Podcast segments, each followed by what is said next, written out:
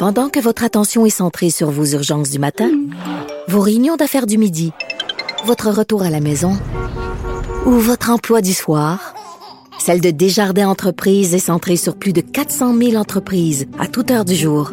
Grâce à notre connaissance des secteurs d'activité et à notre accompagnement spécialisé, nous aidons les entrepreneurs à relever chaque défi pour qu'ils puissent rester centrés sur ce qui compte, le développement de leur entreprise.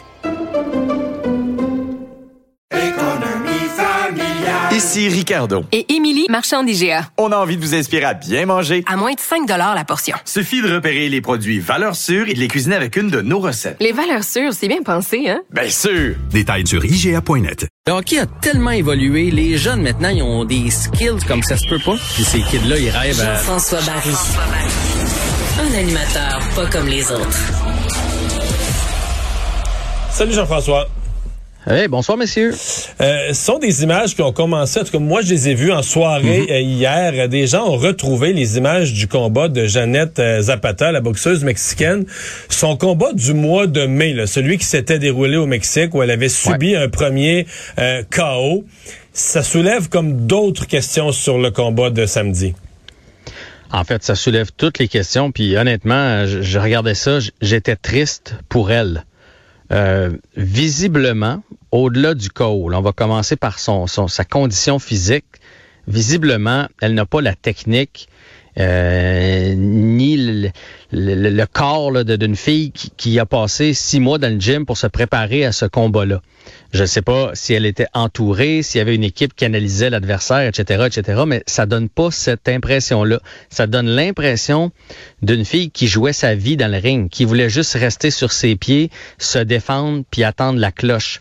Ça dure pendant deux minutes, là, la, la vidéo que j'ai vue, c'est probablement la même que toi, où elle mange une raclée, là, mais coup après coup. Ouais.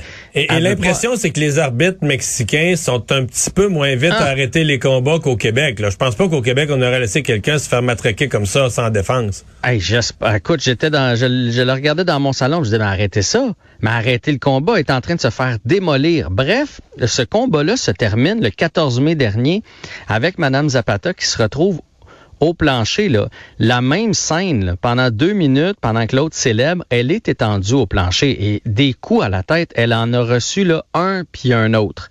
Alors, comment ça se fait que quelques mois plus tard, en fait, deux mois plus tard, deux mois et demi plus tard, elle se retrouve à Montréal en train de boxer.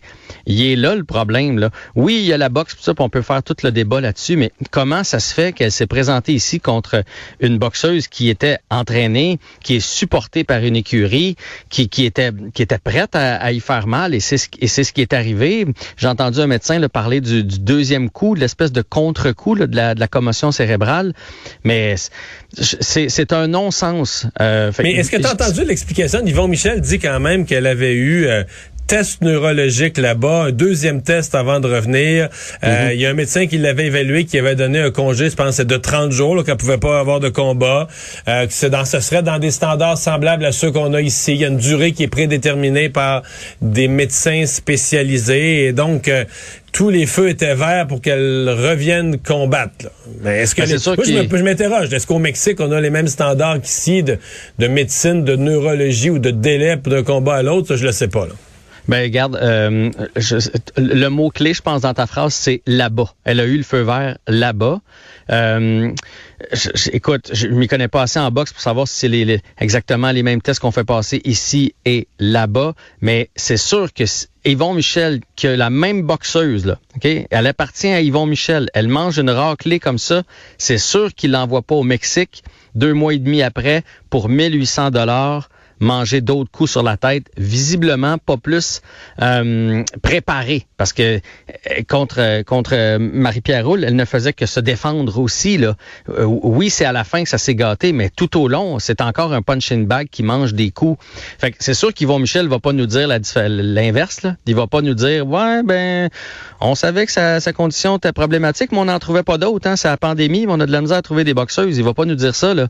Mais mais il y a quelqu'un à quelque part qui a erré puis qui a mis la vie de cette femme-là de 18 ans en danger. Puis, tu sais, à 18 ans, avant son combat contre le 14 mai, ça faisait deux ans et demi qu'elle avait pas boxé. Elle revient faire ce combat-là. Tu sais, ça sent la fille qui a fait, regarde, là, moi, il faut que je paye mon loyer. J'ai déjà boxé, je retourne dans le ring pour 1500 pièces puis euh, il arrivera ce qui arrivera. C'est ça que ça sent. Puis si c'est si c'est ça, avec la fin qu'on connaît, c'est vraiment, vraiment hmm. triste. Parlons du tournoi de golf du CHUM. Euh, Jean-François, il y avait un absent euh, remarqué. Ben c'est sûr que le CHUM, Guy Lafleur est associé au CHUM là, depuis euh, ses problèmes euh, de santé. Euh, c'est toujours inquiétant lorsqu'il n'est pas là parce qu'on se dit est-ce que c'est parce qu'il y a une récidive ou qu'il va pas bien? Régent Hall s'est fait rassurant. Il a dit qu'il l'a vu récemment qu'il va bien, mais comme toute personne qui, qui traverse ce genre d'épreuve-là, il y a des hauts et des bas, il y a des bonnes journées puis des moins bonnes journées lorsqu'on est en traitement. une, journée au golf dans une semi-canicule, c'est exigeant quand même. Ouais, c'est ça. Fait qu'on a mis la faute sur le fait qu'il y avait d'autres occupations aujourd'hui. Puis je, je pense qu'il faut respecter ça. On n'a pas besoin, mais il a dit que son état de santé, il n'y avait rien de nouveau là sous le soleil, rien à rien à annoncer de ce côté-là. Mais ce qui a fait jaser beaucoup, puis on va donner le crédit à Pierre Roud qui a sorti cette nouvelle-là. Il a discuté avec Jonathan Drouin et il a dit Toi, Jonathan, si Kotkaniemi s'en va, serais-tu prêt à jouer au centre à nouveau? Et Jonathan Drouin a dit Ben certain, certain que je suis prêt à prendre le centre derrière Suzuki, d'avoir le deuxième. Tous nos problèmes sont réglés.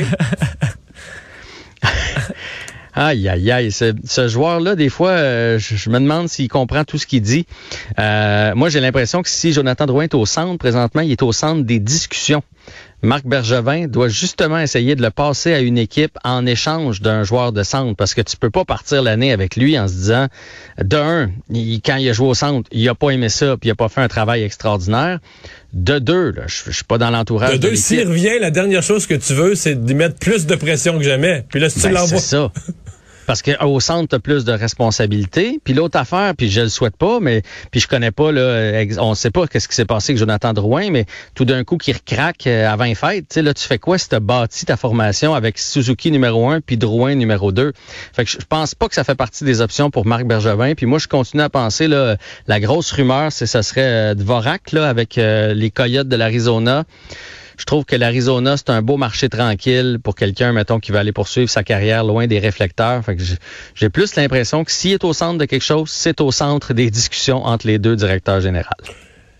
Quant à Kotkaniemi, euh, si on entend parler, euh, ceux qui connaissent ça, tout le monde a l'air à penser un peu le même réflexe que j'avais hier, que c'est comme pas pensable que le Canadien va sortir 6 euh, millions. Là. Exactement. Ben, tout le monde semble dire qu'il est parti. Il y aurait même eu des discussions avec la Caroline pour déjà une extension. Et, euh, et l'autre affaire, c'est que lui, là, ben, parce qu'il y a des proches, ces gens-là, ce, ce Kotkaniemi, ben lui a l'air très heureux de quitter pour la Caroline. Et je pense qu'il est toujours sur le cœur d'avoir été laissé dans les estrades. Fait que visiblement, Kotkaniemi est parti. Et Canada-États-Unis ce soir, finale chez les femmes. Euh, on va s'en reparler demain. Merci beaucoup, Jean-François. À demain.